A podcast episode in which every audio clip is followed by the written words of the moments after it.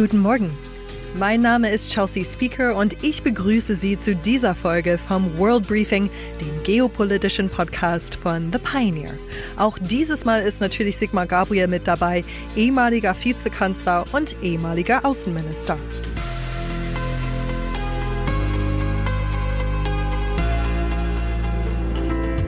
Unsere Themen heute?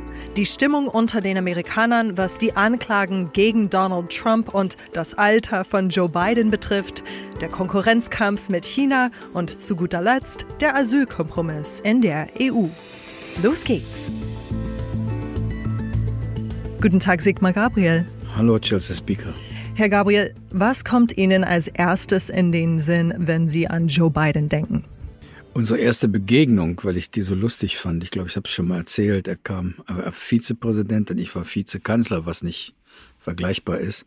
Und er kam in den Raum und im Weißen Haus und sagte nicht etwa Hallo oder Guten Tag, sondern sagte, na, Vizes Mist, oder? Das fand ich einen ganz humorvollen Auftritt. Also Humor fällt mir bei ihm am zuerst ein. Mhm. Wenn äh, viele Amerikaner an Joe Biden denken, dann denken sie in letzter Zeit eher an sein Alter. Das haben die Republikaner ganz gut geschafft natürlich. Seine ganzen Erfolge der letzten Jahre treten eher in den Hintergrund in letzter Zeit. Wie fit ist der Mann eigentlich? Hören Sie da etwas aus den Hinterzimmern? Nein, das weiß ich nicht. Und ich finde diese Debatte auch irgendwie schräg. Dann kommen so Leute, die ein paar tausend Kilometer weit entweg sind äh, und machen dann irgendwelche ärztlichen Aussagen über seinen Gesundheitszustand. Ich finde es eher anmaßend. Ähm, er muss wissen, ob er sich das zumuten will. Das wird er mit seiner Frau besprechen. Und natürlich ist jemand, der das geschafft hat, ins Weiße Haus zu kommen, das mächtigste Amt der Welt, ähm, warum soll der so einfach wieder aufhören? Zumal er, glaube ich, zu Recht glaubt, dass sollte Trump der Gegenkandidat sein, er die besten Chancen hat, vielleicht sogar der einzige ist unter den Demokraten, der ihn nochmal schlagen kann. Hm. Da ist auch wenig Debatte unter den Demokraten gerade. Also da sind noch so ein paar Namen, äh, die eine Rolle spielen könnten, aber eigentlich haben sich alle darauf geeinigt, dass es Joe Biden werden wird. Naja, das ist erstmal normal. Wenn ein amtierender Präsident nochmal kandidieren will, dann ist es in der Partei ja nicht so ganz einfach zu sagen, du, wir wollen dich aber nicht. Ähm, aber in diesem Fall, glaube ich, sind sich alle anderen auch im Klaren, dass sie Leichtgewichte sind, politische Leichtgewichte, wenn es darum geht, Donald Trump äh, zu verhindern. Und nach dieser Wiederholung sieht es ja durchaus aus, weil das Wahlsystem der Republikaner eben ähm, Trump die meisten Chancen gibt. Der, das ist eben dieses System The Winner Takes It All. Also wenn der am Ende 13 Prozent hat, seine Anhänger, und die anderen haben alle nur 11, 9, 8, dann ist er's. Mhm. Und ich glaube, dass Biden zu Recht davon ausgeht, dass ähm, er die Wählerinnen und Wähler der Demokraten gegen Trump am ehesten mobilisieren kann. Und in den USA haben wir in den letzten Jahren erlebt, dass die Wahlen alle 49 zu 51 Prozent ausgegangen sind. Es gibt nicht mehr diese Mitte, die swingt von einem zum anderen extrem, sondern es geht um die Frage, wer mobilisiert seine Anhänger am meisten? Der gewinnt eine Wahl.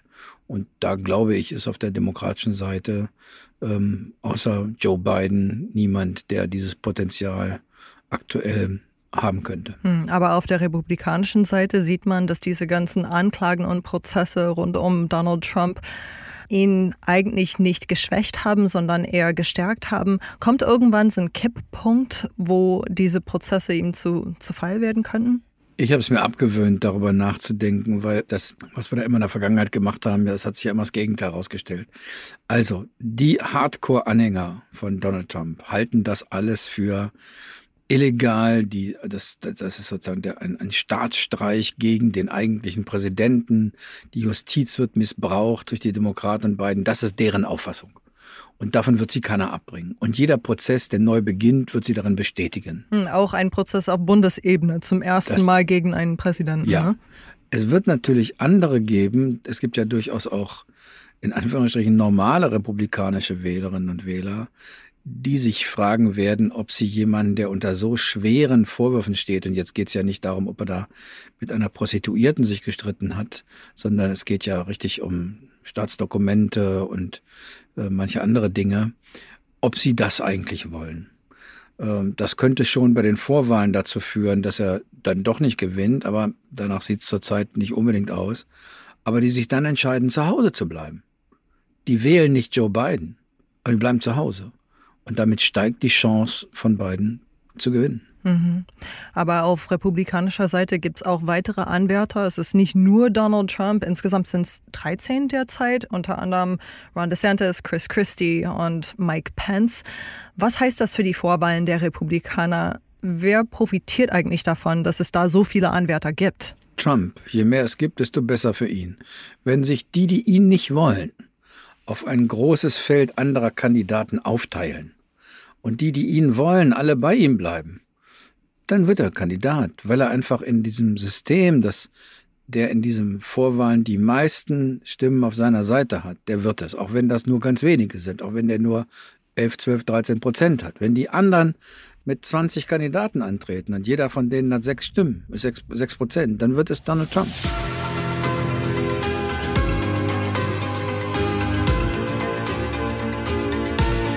Bis hierhin und nicht weiter. Ab hier hören ausschließlich Pioneers, worüber Sigmar Gabriel und ich noch gesprochen haben, über die China-Strategie der Bundesregierung und über den Asylkompromiss der EU-Außenminister. Das wäre also doch eine gute Gelegenheit, zu uns an Bord zu kommen und als Pioneer all unserer Podcasts, Briefings und auch unseren Live-Journalismus zu erleben. Ich hoffe, wir hören uns bald in aller Ausführlichkeit wieder. Ihre Chelsea Speaker.